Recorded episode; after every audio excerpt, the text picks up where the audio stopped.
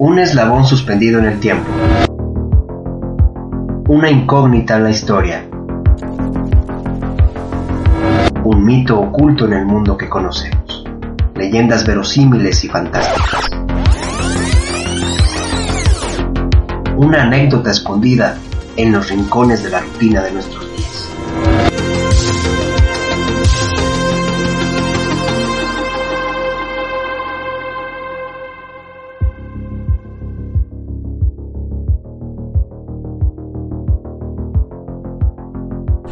Hola, ¿qué tal? Mi nombre es Edgar Silva y te doy la bienvenida a Leyendas Fantásticas, un programa original de Morphosis Podcast, una locomotora imaginaria para recorrer a través de los sonidos una anécdota que ha significado una incógnita en la historia del tiempo e intentaré aclarar lo mejor posible la versión de los acontecimientos.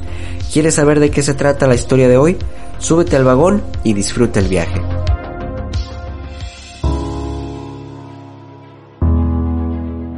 Desde hace miles de años el ser humano se ha fascinado con mirar la bóveda celeste. Nos hemos cuestionado de dónde venimos y hacia dónde vamos. Ha sido complejo descifrar los enigmas que asombran la existencia humana. Gracias a la inteligencia del Homo sapiens se sabe que el núcleo de un átomo puede liberar una tremenda energía que se alberga en su interior. Entender el modo en que el ADN moldea y organiza la vida enviar información a través de cables submarinos hasta un teléfono móvil situado al otro lado del mundo, sobrevivientes de enfermedades mortales, la misma que quizá en un futuro cercano puede colonizar otros planetas. Quizá una de las fechas más significativas de la historia de la humanidad sea el 20 de julio de 1969, pues ese momento trascendental, el ser humano, el único ser terrestre y racional, salió de la esfera celeste para adentrarse en los confines de la Tierra a uno de los entornos nunca antes explorados, el espacio exterior, cuya misión consistió en posarse en nuestro satélite, la Luna. Otro aspecto importante de la misión Apolo 11 es que también los medios de comunicación iban a emitir un acontecimiento de exploración espacial como este, principalmente la televisión que transmitió el arribo de la nave. Los que lo vieron seguramente lo recordarán como si estuvieran viviendo en un sueño de futuro. Apolo 11 fue una misión espacial tripulada por astronautas de la NASA por el comandante de la misión, Neil Armstrong de 38 años, Edwin Aldrin Jr. de 39 y piloto del LEM apodado Buzz, y Michael Collins de 38 años, piloto del módulo de mando a bordo del Apolo 11. 10, 9, 8, 7, 6, 5, 4, 3, 2, 1.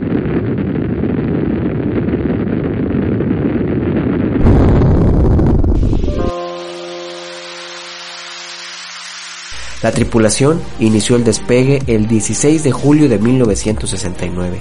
Aquel día, los tres astronautas tomaron un completo desayuno y se encaminaron a la rampa de lanzamiento en Cabo Cañaveral, brevemente bautizado como Cabo Kennedy, desde donde despegaría el cohete Saturno V, ante la expectación de millones de miradas inquietantes que se agolpaban para no perderse el despegue. A las 13.32 del sistema de tiempo conocido como Tiempo Universal Coordinado, UTC por sus siglas en inglés, al despegar el cohete comenzó la misión denominada como AS-506. Mientras la adrenalina crecía en la Tierra a unos 400.000 kilómetros de distancia, el clima en el espacio exterior era relajado. El módulo lunar o Águila con Armstrong y Aldrin a bordo ya se había desacoplado del módulo de comando o Columbia, piloteado por Michael Collins, y que se mantuvo girando alrededor de la Luna. Después, el oficial Aldrin dio la orden de activar el código P63, un programa que controlaría los momentos exactos en los cuales los motores se encenderían. Fue entonces que los contratiempos iniciaron. La comunicación por radio que enlazaba al centro de control con los oficiales en la nave presentó fallas, y sin esa telemetría no era posible realizar el alunizaje. En la enorme computadora a bordo apareció en la pantalla el código 1202, Según cuentan algunas anécdotas, esa fue la primera y única vez en que el astronauta Armstrong mostró estar urgido. El equipo de telecomunicaciones decidió cambiar la ruta y con ello pretendían mejorar la señal de la antena, pero tal condición tenía el riesgo de desviarse de la zona de aterrizaje. ¿Estaba la computadora a punto de fallar? ¿Tendrían que abortar el aterrizaje? ¿Estaban en peligro las vidas de Armstrong y Aldrin? En medio del caos, los astronautas recibieron la orden de iniciar el descenso. La computadora guiaba en automático a la tripulación a bordo del Águila el área indicada para el alunizaje, conocido como el Mar de la Tranquilidad, un enorme agujero de unos 30 metros de diámetro. El comandante Armstrong confirmó que veía la zona, tomó el control manual y lo voló como si fuera un helicóptero. Esta decisión fue una nueva equivocación. Ahora la nave comenzó a quemar combustible mucho más rápido de lo esperado y disminuía el empuje del motor. El trabajo de Aldrin consistía en estar sereno para dar lectura a los números que le dictaba Houston y con ello ayudar a su comandante. Momentos después se escuchó una voz de alarma por la falta de combustible. Doce segundos después, los astronautas pensaban en abortar la misión. De pronto, indicó Aldrin, estamos a un metro de la superficie lunar y debían apagar el motor. El Eagle recorrió el último metro en una suave caída gracias a la débil gravedad lunar. El terreno resistió bien el peso del aparato y todos los sistemas funcionaban correctamente. Apenas unos segundos después, la misión se completó. El módulo aeroespacial alunizó en el Mar de la Tranquilidad el 20 de julio de 1969 a las 20 horas con 17 minutos de las UTC.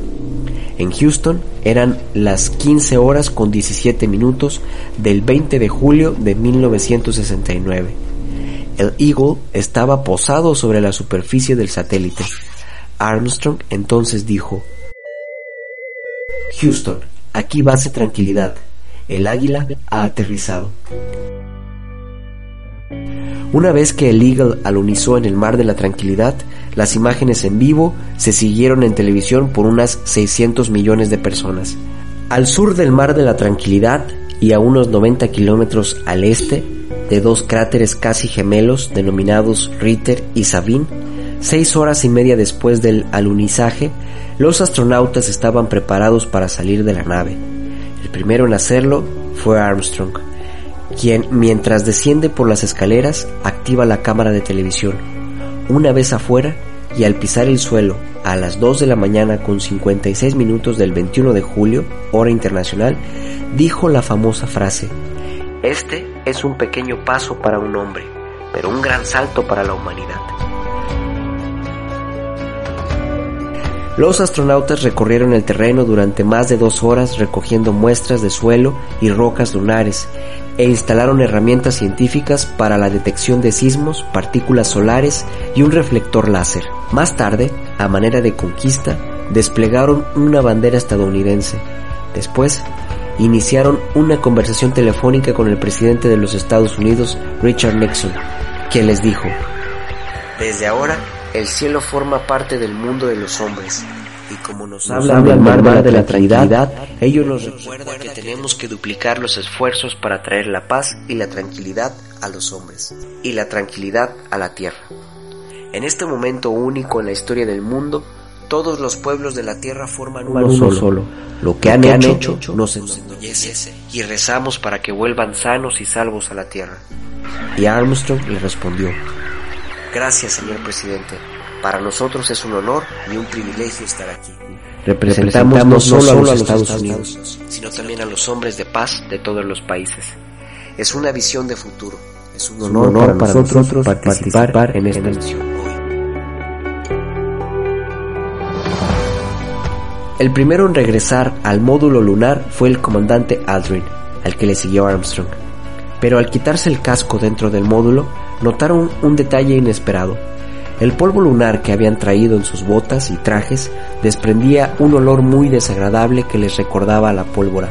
Hasta la fecha, el origen de ese olor sigue siendo un misterio. Se cree que fue algún tipo de reacción que se activó al entrar en contacto con el aire húmedo de la cápsula y después se disipó. Luego los dos astronautas durmieron alrededor de 4 horas y 15 minutos y 13 horas después iniciaron las maniobras para el despegue de vuelta a casa. A las 19 con 34 minutos del 21 de julio, el Apolo 11 regresaba a la Tierra. En el trayecto, Houston les notificó ciertas dificultades con el clima en la zona prevista para el amerizaje y redirigieron el Apolo 11 a otra zona, exactamente a unos 1500 kilómetros al suroeste de las islas Hawái, donde fueron recogidos en el Océano Pacífico por un veterano de la Segunda Guerra Mundial. Concluyen así con un hecho considerado como uno de los momentos más significativos de la historia de la humanidad y la tecnología. Al programa Apolo le seguirían 12 misiones. La mitad de ellas estaban diseñadas para alunizar y se diseñaron con el expreso propósito de explorar los límites más inmediatos a la Tierra de una manera mucho más precisa, incluyendo órbitas lunares terrestres y el reconocimiento del terreno lunar. La última de ellas tuvo lugar en 1972 y desde entonces nunca ningún hombre ha vuelto a pisar nuestro satélite. Algunas veces de forma inocente y en otras de manera intencionada, hay versiones que buscan distorsionar la realidad, la historia y el conocimiento científico. Desde que la Tierra es plana hasta que un grupo sombrío llamado Illuminati controla el mundo, las teorías de conspiración están por todas partes, pero desde hace medio siglo hay historias que intentan desacreditar la hazaña americana alegando que ningún humano ha pisado la luna. Esta veracidad fue cuestionada principalmente por las agencias científicas y de inteligencia soviética, siendo los primeros en denunciar un posible fraude.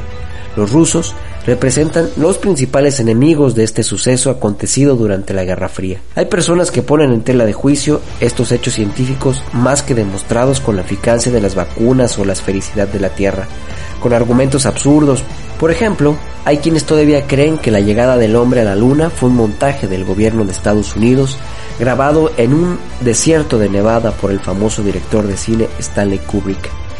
Las diferentes teorías apoyadas por algunas películas y libros sin fundamento científico suelen asociarse generalmente con algunas peculiaridades de las fotos tomadas por la expedición del Apolo 11, fundamentalmente en cuatro detalles que a continuación se explican. El primer hecho tiene que ver con la bandera que clava Armstrong en la Luna ondeándose. La situación es que la ausencia de atmósfera en la Luna hace que no haya viento. Sin embargo, la justificación para ello radica en que la bandera se movió al ser plantada y luego quedó en esa posición. Otra duda es la huella dejada por Armstrong que para algunos no se justifica dada la sequedad del suelo del satélite. Años después fue posible saber que el polvo lunar es bastante parecido a la ceniza volcánica, por lo que se pueden dejar huellas en él. También en las fotos no se ven las estrellas y tampoco se observa ningún cráter bajo el módulo de descenso. Pero las estrellas no se ven porque era una luz demasiado débil para ser captada por la cámara y también se dice que no se formó un cráter porque el módulo descendió a una velocidad tan lenta que solo levantó polvo. La gesta de alcanzar la luna y volver a la Tierra quizá haya abierto la puerta al ser humano para un día colonizar otros mundos y convertirse en algo que apenas podemos imaginar. Por lo pronto, desde 1972, el ser humano no ha vuelto a la superficie del satélite. De hecho, se dice que será hasta 2024 con el programa Artemisa, bello y poético nombre de la esposa de Apolo. ¿Será acaso que para este nuevo episodio sea una mujer quien vaya al mando de una nave espacial para escribir el siguiente capítulo de la historia de la humanidad en la conquista de nuevos mundos? Leyendas Fantásticas, escrito y narrado por Edgar Silva, una producción original de Morphosis Podcast. Si te gusta el programa, no olvides dar like, calificarnos, suscribirte o compartirnos con tus amigos. Puedes escuchar este y otros programas en morphosispodcast.com. Gracias por escucharnos. Nuestro recorrido sonoro tendrá una nueva estación el siguiente viernes. Hasta la próxima.